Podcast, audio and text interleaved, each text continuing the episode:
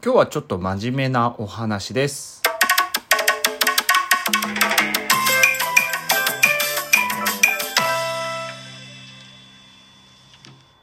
はい。いや、このチャンネルでやるのはどうかなとは思ったんですけど、えー少し真面目な話をしようかなと思います。はい。えーっとね、まあ、なんつったらいいのかな。真面目な話って言っても、ほん、本当に、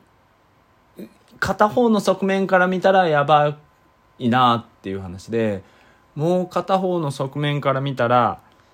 まあね、まあ時代だからしょうがないでしょみたいな話になってくるんだろうと思うんですけど、ちょっと子供会の話をしようかなと今日は思っています。はい。なんでお前が子供会なんだみたいな感じなんですけどね。一応でも僕ね、あの、子供会の、まあ、役員さんとかやってるんですけど、そうなると、僕のスタンスからして、子供会なくなったら困るねとか、子供会頑張って増やさなきゃいけないねとか、子供会絶対必要なのにとかいう立場じゃないと本来いけないと思うんですよね。ただ僕が思っているのはそのちょっと逆逆っていうわけではないんだけどまあ時代とともにいろんなものが変化していくことがあってそこに取り残されたりとかまあ遅れを取ってしまったりとかっていうことって多々あると思うんですよ。でもこと子供会に関してはうん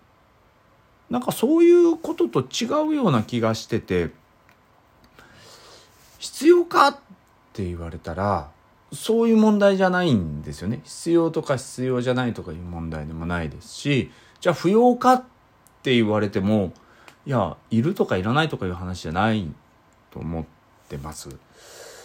まあ子供たちがこういろいろ地域だったりとかあのまあ活動をしたいと思っている子供とか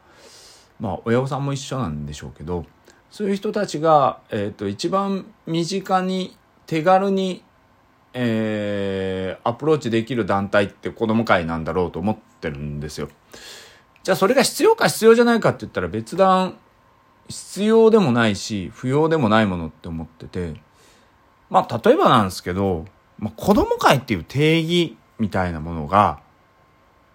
じゃあ何ですかっていうところから入ると思うんですよね。でその子供会っていうのが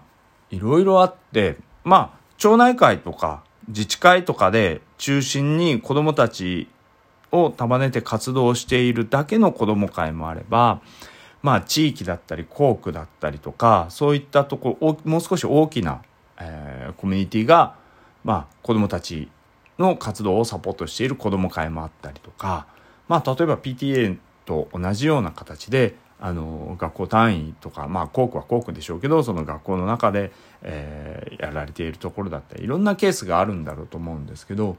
一応定義としてはまあ子ども会っていうのはまあ子どもたちがまあそのままですね。子どもたちが活動する会なんですが今全国子ども会連合会っていうのがあってそこにまあ安全会ってなるその共済保険があるんですけどまあそこを通じて、えー全国的な組織のあるそのまあ県県の子ども会連合会だったり、まあ、その傘下にあるんですね。県の子ども会連合会があってその下にまたそのコミュニティの単位によって連合会があってその下部組織に入っている一番末端の、まあ、単位子ども会って言われるものですけどそういったものもがあるんですね。まあ、そこが一番今までは日本で一番大きな団体でほぼほぼのシェアはそこがまあ全国子ども会連合会傘下のその子ども会っていう、まあ、自治会の中にはあるんだり町内会の中にあったりするんですけどそういった安全会っていう共済保険に入って活動をしているっていうのが現状多くあったかと思うんですよね。だから僕らが小さい頃なんかは例えば校区の大会とか地域の大会があってその次市の大会があってうんまあ、全国大会もあったかどうか忘れましたけど、まあ、県の大会があってとかその子ども会単位でのそのソフトボールだったりとか例えばなんかそういう競技大会みたいなものがあったりもしてたりまあ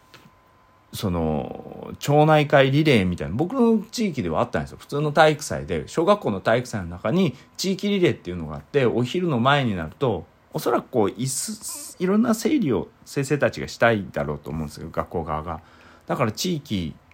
に分かれるんですよね。町内会に分かれてまあそれで町内会対抗リレーみたいなのがあって地区リレーっていうのがあったりとかして、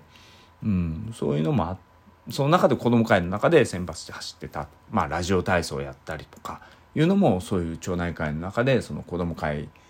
の、えー、子ども会の担当の方がラジオを持ってきてやるとかいうような感じだったんですね。でその時に共済保険のその安全会っていうのに入っていれば1年間ものすごい安価で、まあ、共済保険なんで多ければ多いほどそういった配当とか配当っていうかまあ怪我した時にちゃんと出るっていう部分で集めていくのでまあ楽は楽だったんでしょうね。当時町内会の加入率なんかが90%とか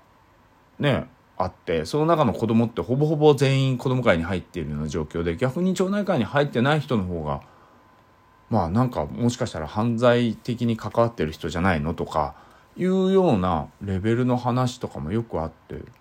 以前あったんですうちなんか特に飲み屋街の一角にあった町内だったのであの警察が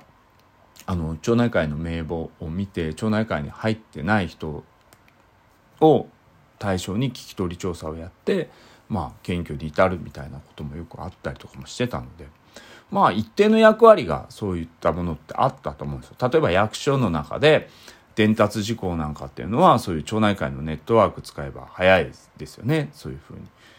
コミュニティっていう役所がコミュニティっていう見方っていうよりもそういう伝達機能としての見方っていうのが一番手っ取り早い伝達機能としての見方っていうのをやってたんじゃないかなと思ってますけどまあ事実やってましたし、まあ、子ども会も一緒ですよね子どもたちに何か情報を落としたりする時に学校を通じてでもいいんですけど一番その連絡事項として単位として地域に落とし込むっていう方が早い場合もあるので。そういった形でネットワークとしてコミュニティっていうよりネットワークとしてこういろいろ役所も利用してたので補助金も出るし助成金も出るしその町内会側だったり子ども会側もその補助とか助成によって活動の幅広げたりしてたっていう時代がずっと昭和から続いてきててもう今そんな時代じゃ本来ないはずなんですけどいまだに子ども会はまだまあそういう行政から補助金だったり助成だったり受けながらやってる。まあそうですね。あの行政側ももう右から左でもうやってしまっているっていうのが現状。多くの、まあ、全国多くのところであってるんじゃないかなと思うんですが、まあ、僕は住んでいる地域なんかに関してはもうその全コ連って言われる単位のものに加盟している連合体。まあうちは北九州市ですけど北九州市の連合体なんかはものすごく数が加入数が少ないんですよね。えー、まあ言っちゃえないぐらいのレベルで少ないんですよマジで。なんでやねん 本当にね一桁ですパーセンテージで言うと。まあ全部の子供会グロスで今何万人いるのかね？4万5千とか人とかまあ小学生数が確か4万6千人いかない程度ぐらいかないると思うんですけどそのうちの1桁ぐらいしかいないのでもう壊滅的状況になってるんですけどまだ補助金も受け取ったりしてるんですよね。だからそういったものの中でまあこう子ども会っていう役割って本来どうあるべきかっていうのを今だからこそ真剣に考えないといけないはずなんですけどまあ見ててもね地域の人とか見ててもまあ皆さんの身の回りの人たちも見ても思うと思うんですけどなんかすごく当たり前になってたりとかしてる現状ってあると思うんですよね。うん、まあ当たり前っていうのはその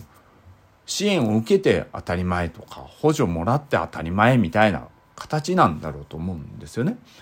なんか俺らやってあげてるんだぞ子供たちのためにしてあげてるんだぞみたいないや、思ってはないと思うんですよ。現実思ってはないと思うんですけど、そういう風な目線でしか、その、成り立ってないところってあると思うんですよ。だから、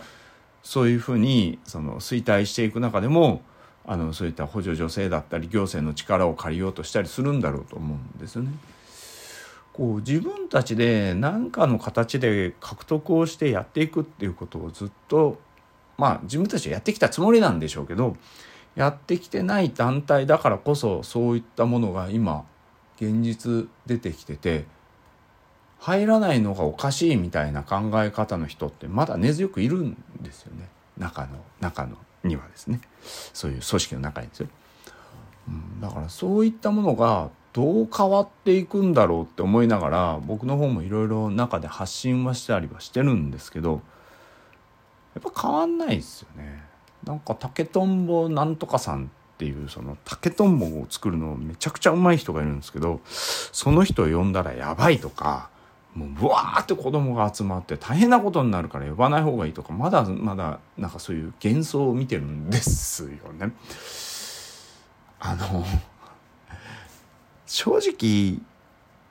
アップデートとかいう話じゃないんですよねもうバージョンアップとか。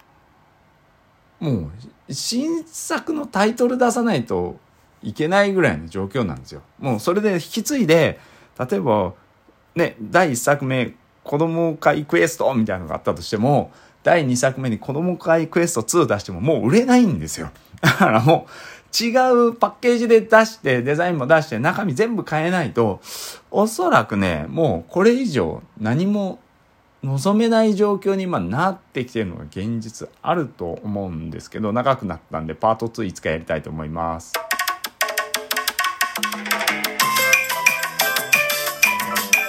次パート2かもそれじゃあ。